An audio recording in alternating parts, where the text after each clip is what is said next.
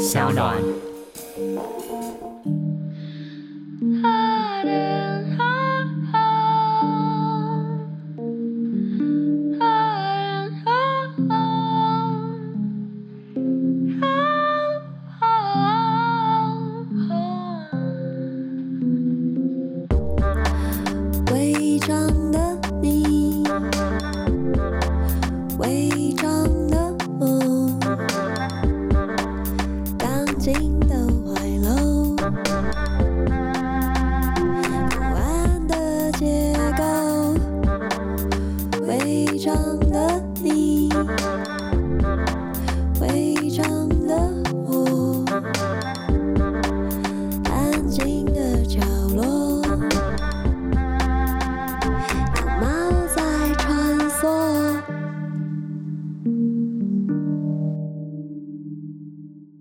欢迎收听《违章女生纯读书》这一集，我想要念的是一本非常经典的性别书籍，它的名字就叫《性别打劫》，小标是“拆除父权违建”。这本书是由亚伦·强森写的一个名著，他的另外一本非常有名的社会学代表作叫做《剑树又见林》。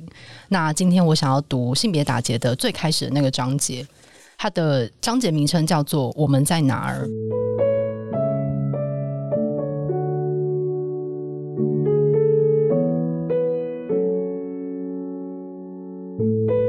有二十五个男人和女人聚集在讨论性别议题的工作坊中，在简单的开场活动中，把男女各自分成小组讨论四个议题。他、他们对另一性别所占的优势和劣势的观感为何？女人把所有的精力全都投入了这活动。随着列举女人劣势和男人优势的清单从第二页写进第三页时，他们的情绪就越加高涨。有时，女人小组一阵笑声像浪潮般传来。飘进房间，冲到了还相当安静的男人的小组。有时可以感觉到女人愤怒的一项一项的写着，例如：女人的收入比男人少，女人被人用较高的或双重标准要求，女人得更加倍努力的工作，女人被给予较少的权利或尊重，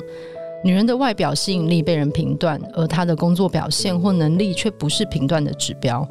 女人被玻璃天花板限制住了，女人不被认真对待，女人受到性骚扰。女人很少得到支持或有导师的指引，女人被给予很少的空间或私密性，女人被排除在非正式的人际网络外，男人常高人一等的对待女人，女人被期望要做好管家的杂物，例如做开会记录、端咖啡，女人被当作弱者和不够聪明，男人使用女人的好观点却不承认他们的功劳，女人在家庭中花费很多时间和精力却没得到丝毫的认可，男人却很少受到类似的要求。继续写下去。在女人活力的边缘是男人紧密围成的小组。令很多人惊讶的是，男人开出来的清单和女人的很类似，只是略微短一些。男人忽略了很多身处优势和劣势的情况，但基本上他们清楚得很，知道职场到底是怎么一回事。他们心里有数，知道男人得到了什么，女人得不到什么。当男人开完了清单，他们在尴尬沉默中站着，看着女人仍继续写着。等了一会后，各个小组分享他们开出来的清单。当女人提及必然会脱口而出的事项时，例如男人不需要排队就可以上厕所，男人穿着简单廉价的衣服就可以过日子之类的，就会引发一阵善意却有些不安的笑声。接下来很快就是一个接一个无可辩驳的事实，说明性别的确形塑并且限制了女人和男人在职场中和职场外的生活。越比较男女之间的优势劣势，气氛就越凝重。有女人脸上展现出愤怒，但多数女人似乎不知道该如何处理他们的感觉。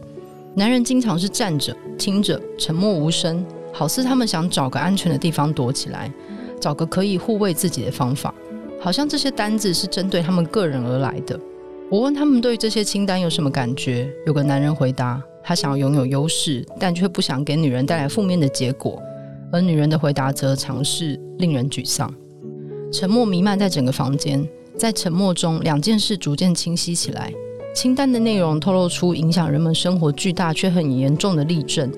而我们却不知道要如何去谈论它们。如果我们不知该怎么谈论他们，我们就一定不懂得要如何去处理他们，结果必然有种瘫痪无力的感觉。我们这种瘫痪无力的感觉，不仅出现在像这样或类似的讨论团体。我们在面对性别不平等的事实时，感觉到的是无能为力，还有整个社会在面对性别不平等的议题时，也会有瘫痪无力的感觉。我们动弹不得，我们无所适从，我们深陷在压迫人的性别沉船中。我们认识到性别是与感受苦楚、不公不义、烦恼困顿捆绑在一起。我们不知道该如何处理这样的知识或烦恼，于是恐惧、愤怒、抱怨、自我辩解、内疚、痛苦、否定、模棱两可和混乱不清，形成一个纠缠不清的结。我们被这结紧紧绑住，我们几乎对所有事情都没有把握，除了我们清楚这些事是有问题的。我们深陷其中，被压得喘不过气来。我们越拉扯这结，它就越紧。我们被捆绑在这性别的沉船中，它的核心是父权体制。要理解它，要从其中走出来，我们得想法子解开这结。这得先从认识清楚活在父权体制的沉船中到底是什么意思。要弄清楚的话，我们首先得让很多人，特别是男人，放下对父权体制这字眼的防卫心态。他们惯习性的把父权体制解释成是男人的核心词。我们需要花一整章第四章的篇幅仔细说明这议题，但在这里，我可以先把答案的精髓告诉你们：父权体制不是一种意指男人的说法，父权体制是一种社会，而社会指的不只是一群人而已。既然如此，父权体制不是指我或任何男人或男人的集体，而是一种男人和女人都参与其中的社会。光就它本身而言，就造成够多需要解决的问题。更遑论若把全体社会等同于同一群男人。何谓父权体制？一个社会是父权的，就是它有某种程度的男性支配、认同男性和男性中心。这样的社会造成对女性的压迫，这就是父权社会的关键面向之一。父权体制指男性支配，就是指具有权威的位置，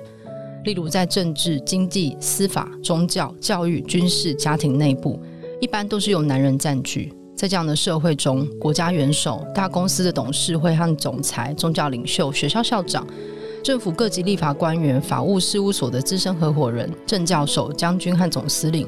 甚至那些被认定为护长的，都几乎由男人包办。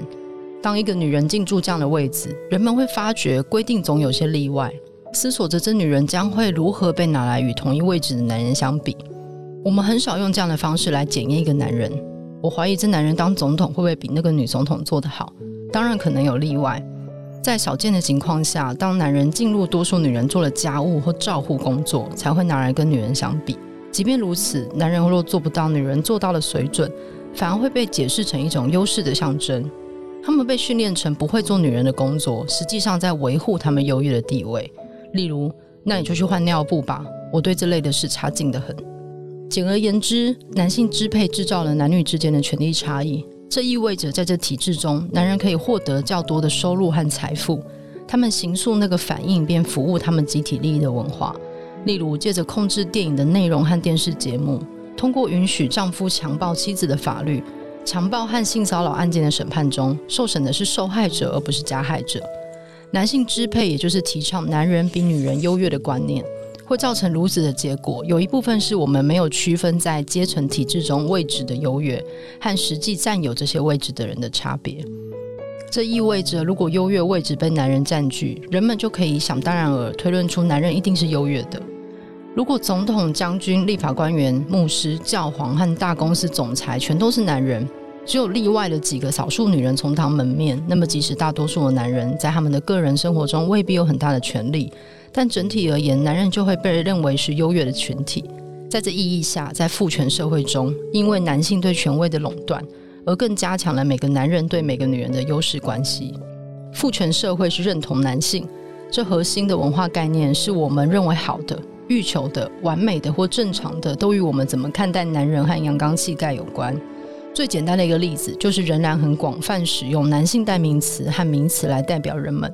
我们习惯地用男人代表人类，或用他指称医师。我们建构了一个象征世界：男人是前景，而女人则是背景。女人被边缘化成外人和规则的例外。这样的做法可以把人们推到尴尬可笑的状态中，就像有人类学的文本形容男人是会俘虏他幼儿的物种一样。但是，认同男性的做法还远远不止这些，还包括人们把男人和他们的生活当成评比的标准，作为界定什么是正常的准则。以事业生涯为例，公司要求人们每周工作六十小时，其实是建立在以下的预设上：这个投入事业打拼的工作者在家有个老婆，他照顾小孩、洗衣烫衣，确保他有个安全、干净、舒适如天堂的家可以回去休息，从由男性支配、竞争激烈的世界里恢复疲劳。既然女人没有老婆，她们很难认同男性，而且也很难在认同男性的工作模式中飞黄腾达。另一个认同男性的面向是文化描绘的阳刚气质，以及契合社会核心价值的理想男性。这包括能控制、体力好、效率高、有竞争心、坚韧不拔，在压力下保持冷静、逻辑推理强而有力、有决断力、重理性、自主性强、自足不假外求、控制情绪不让情绪影响其他的核心价值。这些男性认同的特质，在大多数父权社会中与工作价值关联最密切，例如商业、政治、战争、运动、法律和医学，因为这些职业已发展成需要这样的气质才能成功。相反的，没效率、合作、相互配合、平等、分享、同情、照顾、脆弱、愿意协商和妥协、表达感情、依赖直觉和其他非直线性思考，这些品质都被贬低，而且文化上被认为与阴柔气质和女性特质相连接。当然，并不是所有女性特质都被贬低，例如，女人常因美丽而被赞美，被视为男性欲望的对象。然而，她们常被占有和控制的方式，最终却导致她们被贬低。一般而言，强而有力的文化会普遍把女人浪漫化，尤其把母亲浪漫化了。然而，这样把女人的感性集中在母亲节或秘书节的做法，并不能改善人们在日常生活中看待和对待女人的方式。就像所有沉溺的感性一样，总是在需要支援女人的生活时完全无用武之地。例如，为职业妇女提供有效且平价的托育设施。推动家庭照顾假的政策，让工作的女人和男人都可以照顾家庭，这些都是我们大家相当重视的。正因为父权体制是认同男性的，当多数女人放眼望向世界，她们看到自己只有在几个很狭小的范围内活动，例如照护的职业以及个人关系的照护。若女人视自己为领导者，可能要先认识到领导本身已经因认同男性和阳刚气质而被性别化了，且成为父权文化的一部分。一个男人得学着当经理，一个女人则学会认识到，即使她不是男人，也可以当成功的女经理。结果造成任何女人只要胆敢跨越出照顾人际关系的职业范围，她就必须在两种不同的文化形象“她是”或“她应该是”之前做出选择。也就是说，若女人要在政治、公司、企业和教会中获得真正的公共权利，她必须化解一方面社会对女性的文化认同，另一方面她认同的男性位置之间的矛盾。因为这个原因，在父权社会中，一个女人越有权力，她就变得越不性感。在他人眼中，她女性的文化认同在认同男性的心态和相关的阳刚印象中逐渐退隐。对男人而言，效果正相反。他们越有权力，就越意识到他们的男性气概。有权力的男人看起来很性感，但有权力的女人却不是。即使有很多陷阱和限制，但是有些女人还是爬到了掌权的位置。看看做过英国首相的柴契尔夫人、英国女皇伊丽莎白一世、俄罗斯凯撒琳大帝、印度的甘地夫人，还有以色列前总理梅尔夫人，他们都是大权在握。难道与父权体制是认同男性的观点矛盾了吗？答案是父权体制可以接受有限数量的女人掌权，只要社会的基本父权特质能维持得住，特别是男性认同的特质。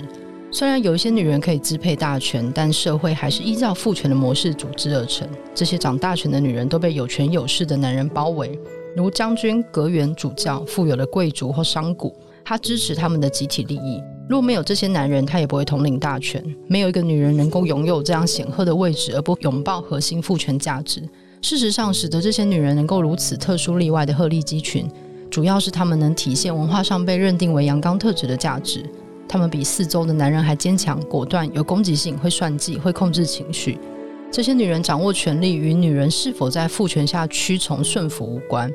这也不意味着较多的女人主场大权后，自然而然会多为女人服务，除非我们也改变运作体系的父权特质。事实上，并没有这样的改变。就像柴契尔夫人会一再借着制造性别平等的假象来支持屈从女人的体系，也会借着拥抱父权价值，让男性权利和特权得以维护。既然父权体制认同男人就该拥有权利，但是绝大部分的男人不但没有权利，还是被其他男人掌控。即使如此，无权利的男人仍然感觉到男性优越，也感觉到与有权男人之间的连结。对失业的工人阶级男性而言，他们还是容易认同男性领导人和领导人所展现出来的父权阳刚的果敢，而任何阶级的女人都不会这样认同父权阳刚特质。当出身上流阶层的美国总统布希以铁腕硬拳来对付海山，所有美国的男人不分阶级都能够认同布希所展现的基本父权价值。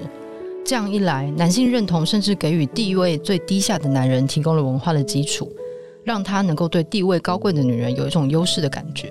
这就是为什么一个建筑工人能够对路过工地、衣着时尚的专业女性做性骚扰，还觉得他理所当然。丽娜·维特穆勒在她的电影《浩劫妙冤家》中，很精彩的描绘这样的动态关系：一个工人阶级的男人和一位上层阶级的女人流落到一个荒岛，虽然工人阶级屈居劣势。但是他很清楚，他有权对任何他选择的女人做性的掌控，借此他暂时可以扭转这上层女人的特权。在父权社会中，如果我们把这样的情节颠倒过来，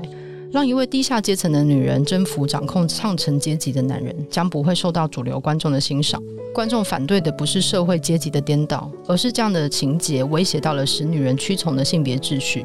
这样的女人不会被视为有胆识的因此，反而是这男主角会被认为无能掌控。除了男性支配和认同男性之外，父权体制还包括男性中心，一直注意的焦点是放在男人身上以及他们的作为上。随手拿起一份报纸或去看场电影，你就会发现故事情节都是关于男人在做什么、没做什么，或者他们对所做或没做的说辞。除了少数的例外，绝大多数的女人则被描绘成被渴望带来带去，他们对家务工作吹毛求疵，维护情爱关系。总能找到一些事让男人彼此争夺，或者被当成男人应求行为的陪衬。若有危机出现，我们看到的是男人制造危机，并且处理危机。如果你要看关于英雄事迹、道德勇气、精神面貌改变、坚韧不拔，或任何为追寻人生深层意义挣扎努力的故事，你经常会看到的是男人和阳刚气质。你可以把你看过最重要的二十部电影，算算以男主角的经验为故事中心的影片有多少，就会理解我的意思。男人的经验是父权文化被拿来当成人类经验和受苦受难的生活主题的代表。其实这才是很多女人真实的生活。有些电影是单亲爸爸照顾小孩的故事，例如《克拉玛对克拉玛》《西雅图夜未眠》，比女人照顾小孩的电影吸引更多的观众。即使事实上较多的单亲是女人。关于朋友间深厚情谊的电影也都是以男人为焦点。即使男人之间要形成生死之交，其实比女人更不容易。与狼共舞的故事中，白人男主角与酋长的养女结婚，在他们准备离开他自小以来唯一的家庭时，剧情却以男性的他为焦点，妻子则表现出支持的样子。他的妻子要离开从小抚养他长大的养父母，但我们看到的却是刚被酋长收养的儿子和岳父之间难舍难分的情谊。最后，我们听到令人动容的是男主角对新结交的战士朋友发出了深情呼喊。奇怪的是，这是影片中唯一见到的情感表达。相比之下，与女人为焦点的电影，例如《女朋友》《伴你闯天涯》《热情的鱼》《陌生人为伴》和《末路狂花》，这些例外相当令人惊艳。这些电影有的很快在模糊不清的定位中销声匿迹，有的被贬成模仿男性主题，有的被视为偏差情节而需要仔细检视和解释。男性中心真是无所不在。研究已经指出，可能很多女人都已知道。在聊天谈话时，男人说得多，会打断别人的话，喜欢主导谈话话题。当女人在商业会议中提出想法，往往不会被重视，直到有男同事提到类似的想法，但他才把功劳归于他。正如漫画的对白：“王小姐，你的想法好极了，或许有哪位男同事愿意来提议。”在所有的教室中，不分年级，男孩与男人是舞台的中心，受到镁光灯的关注。即使女人的聚会，往往也被认为若没有男人参与其中且占据核心位置，这聚会是不完整或不曾发生过的。女人经常看剧这样的预设：一群女人结伴外出饮酒聊天，还会被男人问：“小姐们没人陪伴吗？”我们要如何来理解这情形？很多男人会抗议说，他们没有感到成为中心，这是父权男性优势很反讽的结果之一。在自己的房间一书中。英国作家维吉尼亚·伍尔夫提到，女人是男人的镜子，她拥有神奇和美妙的力量，能够让男人在镜中呈现比自己实际还大两倍的身影。伍尔夫深刻的观察说明，在父权社会中男人的处境，父权的教养让男人以成就来肯定自己，这与女人正相反。女人受到了教养时，她们较不以成就来肯定自己，而是以同理心和当他人的镜子来结交朋友，并维护人际关系。男人是借由他们的作为和做到父权社会对男子汉要求的标准，来满足他受重视和认可的程度。这就是为什么男性友谊的焦点着重竞争和一起共事，这影响到个别的男性和父权体制。因为男人对自己的关注和女人对他人的关注，更强化了父权体制的男性认同与男性中心的面向。进而使得男人更容易专注于保护、增强他们的地位，强化男性的支配。父权镜像的另外一个结果，特别是对异性恋男人而言，他们期望在女人的身上看到自己。当现实和女人自己生活的要求让男人感到自我形象变得模糊，男人就觉得脆弱，感到自己被忽略了。就像人血动物自己很难发出热量，男人很难对他人展现温暖，除非他成为他人眼光的焦点。太太们对这点特别有感觉。他们会花更多的时间担心是否给予丈夫足够的关切，他们也经常花很多时间担心是不是可以把和他们男人相处的时间留下给自己，静下来坐着阅读一本书，或与女性友人聚会。男人很少有这样的担心，除非是太太抱怨。所有的这些都与男人要感觉到正常的活着，必须要有较膨胀的自我形象相关，这使得他们很难接受自己只是个普通人，做个普通人般有相对稳定的中心，由此与他人连结。在父权训练之下的结果，很多男人就是以他们自己为关注焦点的单方面感情流动，认为这就是真实可靠的人际关系。这与兄弟情谊不可混为一谈。当男人聚在一起，他们共同关心的焦点是在男人身上和他们在做的事。在人际关系中，男人一般说来不会把其他男人当作他们关注的中心，因为他们彼此在竞争，或者他们忙着找寻把他们当中心的人。以我自己为例。我努力克服困难，以便与其他男人做朋友。在我经历了困惑和痛苦后，我才认知到，其实我很少打电话给男性友人向他问好，或主动的关心他。长期以来，我不理解这样做有什么意义。我活在父权的矛盾困境中，男人活在以男人为中心的社会，但却对其他男人的内心生活一点也不重视。虽然男人彼此不扮演对方镜子的角色，不像他们期望女人当镜子一样。但他们特别借由彼此竞争，培养出比实际的自我还要大的幻觉。当男人竞争，他们亢奋地进入了赢家和输家的世界。在那世界中，有几次球被踢进球门或被带过得分线，男人就感到凌驾于其他男人之上。这在父权文化中是相当重要的。真像胜利者的确很了不起似的，甚至连失败者和旁观者也都沉浸于胜利者反射出来的高尚男子气概的光辉中。令人羡慕的机会，使得胜利者能站在镜子前面，看到比自己实际还要高大的形象，即使这光荣时刻只是短暂的。因为下一个球季又将开始，将会有跑得更快、身体更强壮或更年轻的胜利者取而代之。所有的这一切当然是不可能持续下去的。虽然女人被训练把注意力放在男人身上。但是他们的生活有很多令他们分散注意的地方。当女人分心没注意时，一瞬间，即使男人真有非凡的表现，也就一闪而过了。结果，把男人当中心的父权期望，很吊诡的，反而让男人觉得他差一点就被挤到中心之外。因此，就某一层次而言，他几乎不存在。这是性别打结的最开始的章节。那他之后还谈了很多女性跟父权的关系，或是父权这个体制怎么拆解，怎么样去解除这些意识形态的迷思与魔术。我会觉得不只是女性，其实很多男性需要好好的看一下这本书，才可以把这个枷锁一起解开。